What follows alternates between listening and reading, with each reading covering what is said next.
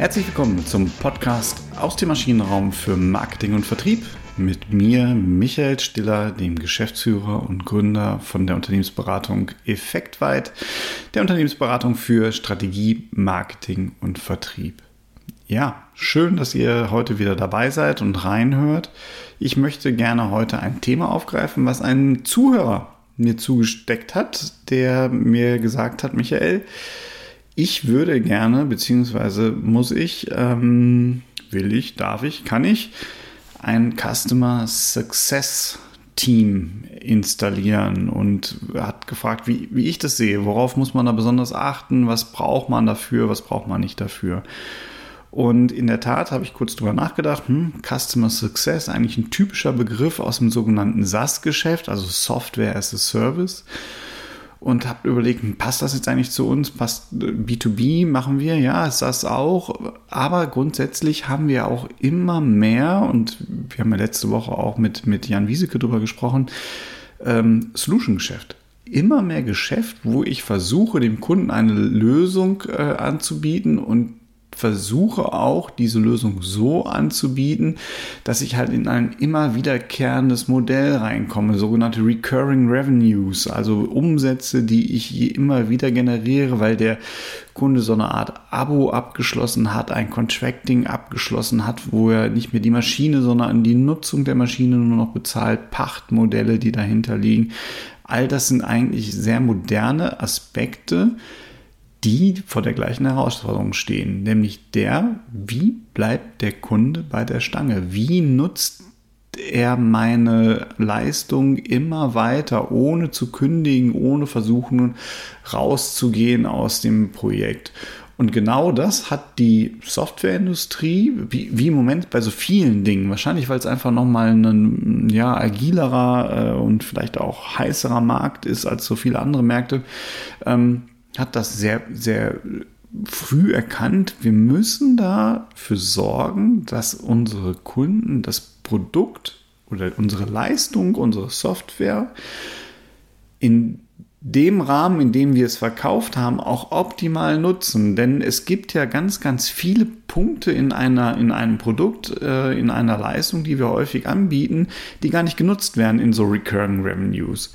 Das heißt, wir, das macht auch nur Sinn, über Customer Success Manager nachzudenken, wenn ich eine Leistung habe, wo ich viele unterschiedliche Facetten von nutzen kann, wo ich bestimmte Optionen nutzen kann, ja, nein, ähm, wo ich mir überlegen muss, wie oft nutze ich eigentlich diese Software.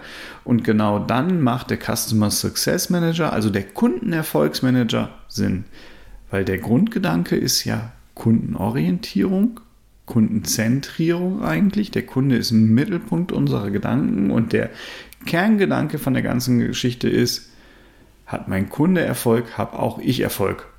Und genau dafür ist der Customer Success Manager da. Genau dafür soll er wirken und den Kunden betreuen, so eine Art Anwalt des Kunden geben, Kunden verstehen und Hilfestellungen anbieten, wo er sagt, hör mal, diese Leistung benutzt du noch gar nicht richtig, die müsste aber für dich total passend sein. Also ich glaube, es wird sehr leicht, wenn wir uns mal so an Grafikprogramme orientieren oder von mir aus auch an, an, an äh, Office Ne? Office-Pakete. Also wer von euch benutzt wirklich das Office-Paket oder ein Teams-Paket vollumfänglich? Wer weiß, dass man mit mehreren Leuten in einer Datei arbeiten kann?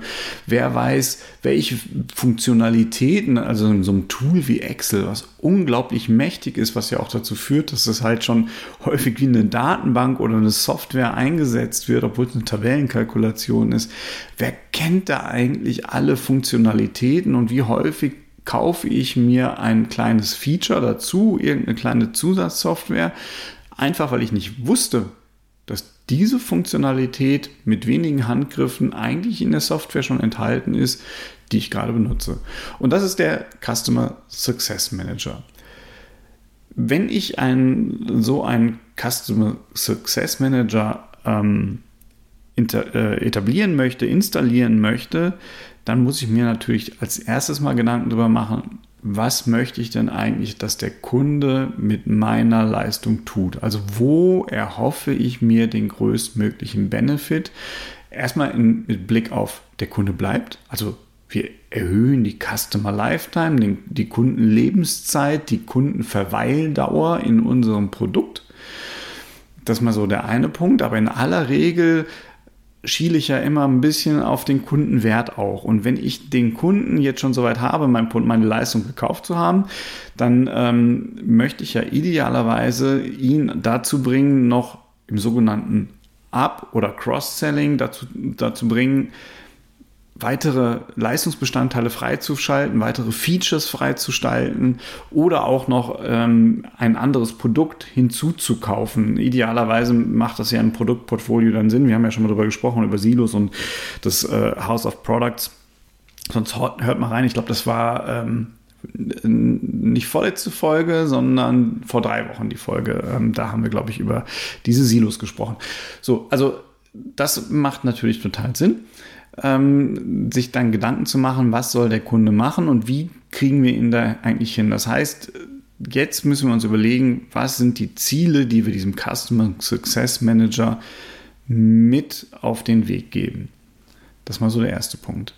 Der zweite Punkt ist die Frage, wie hänge ich ihn organisational auf? Also er ist nicht sowas wie der Customer Relationship Manager, Daraus bildet er einen Teilbereich natürlich. Das heißt, er muss auch Schnittstellen in dieser ganzen Kundenbeziehung haben, weil er ja immer dann einschreitet, wenn wir das Gefühl haben, eigentlich müsste der Kunde noch andere Leistungen benutzen. Ne? Weil der Kunde, meinetwegen, es ist jetzt eine Werbeagentur und die nehmen aber die Funktionalität Freistellung nicht wahr. Das sehe ich ja alles in aller Regel, wenn ich diese Leistungen halt äh, als Cloud anbiete.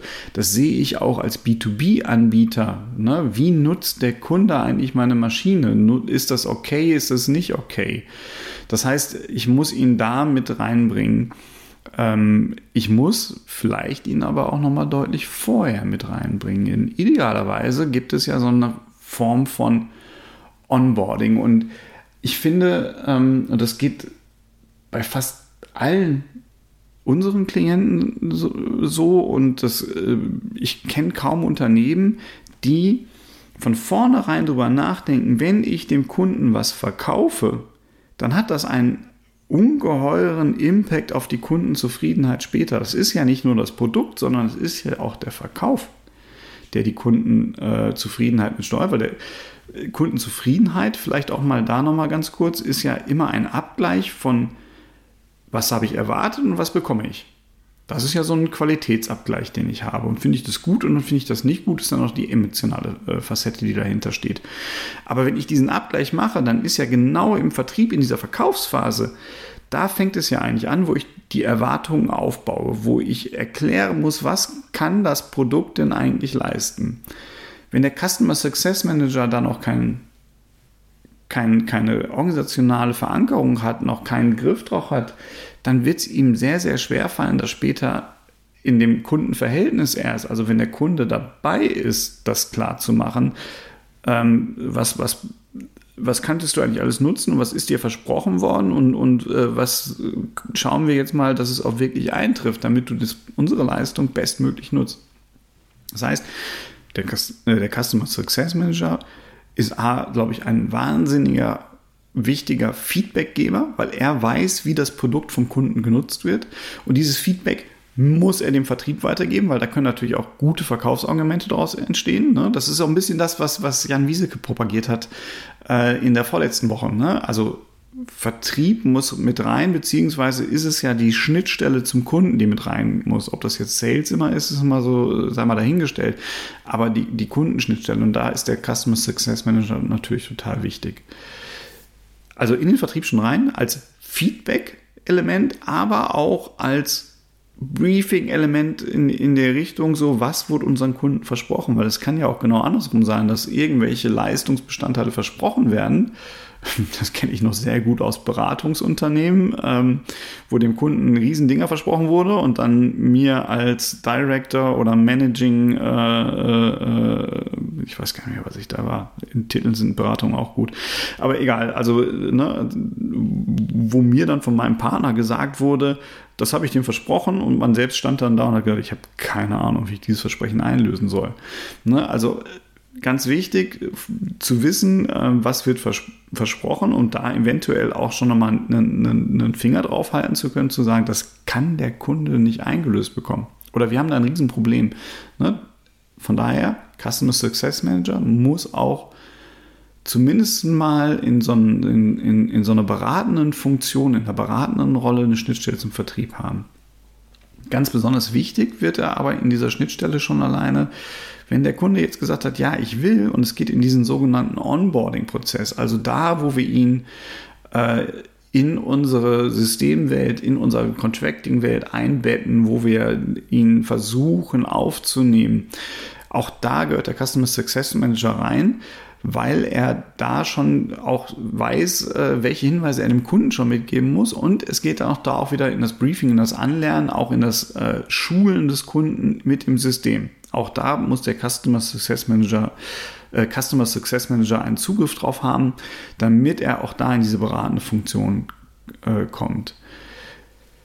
Sein Nukleus wird er in der Integration im Alltag haben. Er braucht halt Auswertungen in der Produktnutzung, äh, wo er idealerweise automatisiert, wenn es ein Massengeschäft ist, oder halt ganz individuell, wenn wir nur wenige Anlagen haben, aber dann gibt es diese Funktion ohnehin schon. Also meist ist es eher, wenn wir in so einem Massengeschäftsähnlichen Segment, sage ich mal, sind, ne? also es ist nicht komplett individualisiert. Ähm, da muss er bestimmte Algorithmen zur Verfügung haben, an denen er feststellen kann, ah, unser Produkt wird nicht so genutzt, wie wir das uns eigentlich gewünscht hätten oder wie es für den Kunden am besten ist. Das ist, glaube ich, immer die wichtige Lösung, äh, die Sichtweise. Das Produkt wird nicht so genutzt, wie es für den Kunden am besten ist. Das muss er aufzeigen und dann muss er im Grunde genommen in sogenannten Moment of Truth Phasen dem Kunden die entscheidenden Hinweise geben, hey, nutzt doch mal das Feature. Schon gewusst, das sind diese kleinen Einblendungen, die kennen wir alle. Ne? Die kleine Glühbirne, die dann irgendwie von rechts mal reingeht schon gewusst. Viele Kunden nutzen das in dieser Situation. Ne, also wo ich genau das machen kann, äh, um den Kunden dazu zu bewegen, das Produkt noch mehr auszureizen. Und er muss dann letztendlich, und da geht dann halt wieder die, die nächste Schnittstelle zum Vertrieb, den Trigger setzen, wenn er sagt, der Kunde nutzt das Produkt in einer Art und Weise und hat auch unsere Leistung so weit ausgereizt, dass er jetzt eigentlich diese zusätzliche Funktion bräuchte, oder dass er ein ergänzendes Produkt benötigt. Das sind natürlich super wichtige Impulse, die dann von diesem Kundenerfolgsmanager, der Kunde hat Erfolg, er nutzt, er bräuchte eigentlich mehr Leistung, wir wissen das und jetzt muss ich einen Trigger setzen wieder zum Vertrieb, um zu sagen, Vertrieb, jetzt bist du dran, das wäre ein wichtiger Ansatzpunkt. Wichtig an der Stelle ist, das kann nicht der Customer Success Manager selber machen. Das kann er vielleicht dann machen, wenn ich das automatisiert mache. Ich habe nur das Problem, selbst wenn ich in diese Automatisierung reingehe, da geht diese kleine Glühbirne auf. Ich habe da immer Tipps bekommen. Ich habe äh, immer äh, oder vom Customer Success Manager selber in der personalisierten Ansprache habe ich immer eigentlich Tipps bekommen. Was muss ich tun, um erfolgreicher mein Produkt zu nutzen? Und jetzt kommt da auf einmal Werbung. Jetzt kommt auf einmal eine Kaufaufforderung. Das wirkt unglaubwürdig. Ne? Damit nehme ich natürlich eine Glaubwürdigkeit aus dieser Rolle Customer Success Manager raus, wenn ich das mache. Deswegen würde ich immer empfehlen, jetzt einen Trigger setzen, einen Lead wiederum geben, einen Hinweis geben zum Vertrieb und jetzt muss der Vertrieb sagen, hm, unser Produkt ist so und so, wir haben auch gesehen, ne, das funktioniert alles gut bei Ihnen. Wollen wir mal darüber sprechen, wie Sie noch mehr Erfolg haben können, wenn Sie diese und diese Leistung dazu buchen. Das heißt, ich benötige da ein Tracking, ich brauche ein KPI-Board, ich muss mir auch bestimmte, es sind nicht nur KPIs, die auf der Masse sind, sondern ich brauche halt auch einzelne Trigger auf kundenindividuell individueller Ebene, die ich idealerweise automatisiert aus Systemen heraus bekomme, wo ich, wo, wo für mich Alarme aufpoppen, beziehungsweise auch für den Kunden Alarme aufpoppen. Und dann haben wir natürlich noch diesen ganz großen Teil der Churn Prevention. Auch da ist der Customer Success Manager äh, der entscheidende äh, Impulsgeber, entweder Richtung Kunde oder auch wieder Richtung Vertrieb oder, oder CRM, ähm, weil er merkt, die Nutzung der Leistung wird immer geringer. Ne? Also entweder wird die, die, die, die Maschine nicht mehr so ausgenutzt äh, oder die Software wird nicht mehr so benutzt oder es werden nur noch weniger Funktionalitäten von der, von der Software genutzt. Das sind alles Elemente, da muss der Customer Success Manager aufspringen. Dafür, wie gesagt, braucht er das entsprechende Standing in der Organisation. Das ist der eine Punkt. Und der andere Punkt ist, er braucht auch diese entsprechende äh, systemische Unterstützung dafür. Sonst wird es nicht funktionieren, sonst kann er da nicht rein. Und da haben wir natürlich auch mal ein rechte Problem. Ne? Da sind wir ganz schnell im Bereich des Datenschutzes und da muss ich mir ja schon von vornherein clevere Möglichkeiten überlegen, wie ich Daten vom Kunden so bekomme, dass der Customer Success Manager überhaupt wirken kann. Habe ich diese Datengrundlage nicht, habe ich auch keine Grundlage für das Wirken eines Customer Success Managers. Also der Grundgedanke finde ich extrem wichtig, kommt für mich noch viel zu selten in der oder außerhalb der Welt der Software ähm, zur Geltung. Wichtige Punkte dabei ist, A, ich muss mir klar machen, was bringt dem Kunden aus unserer Sicht den, den, größtmöglichen Erfolg. Ich muss also den Kunden verstehen, ich muss auch bestimmte Kundengruppen ähm, wahrscheinlich noch voneinander differenzieren. B ist, ich brauche bestimmte Trigger, wo ich sage, das sind jetzt Trigger, wo ich entweder einen Upselling, einen Cross-Selling-Trigger ähm, habe oder da, wo ich sage, oh Vorsicht, das Kündigungsrisiko steigt gerade. Um das zu haben, brauche ich äh, vernünftige Kennzahlen, gute Überlegungen dazu, äh, woran ich das festmachen kann und ich brauche die Information aus einem System heraus, die ich machen kann. Äh, die, die ich abrufen kann. Und zu guter Letzt habe ich dann natürlich noch den Punkt, der Customer Success Manager muss so in der Organisation integriert sein, dass er nicht nur irgendwie, ja, das ist der Nerd, der das irgendwie mit der Software macht, sondern der muss eine klare äh, Rolle haben, eine anerkannte Rolle haben, die von Vertrieb über ähm, Produktentwicklung, auch da, ich muss ja schon ja in der Produktentwicklung mitdenken, wie komme ich an diese Daten ran, an diese Informationen, bis hin ähm, zum Churn Prevention, zum, zum Customer Relationship Management. Da hat er überall Schnittstellen zu und da muss er das entsprechende Standing haben, um die äh, Knackpunkte aufzuzeigen, die Moments of Truth zu erschaffen und zu erstellen. Solltet ihr dazu noch Fragen haben, dann gerne, gerne direkt an mich, an m.stiller.effektweit.de. Das M steht dann für Michael.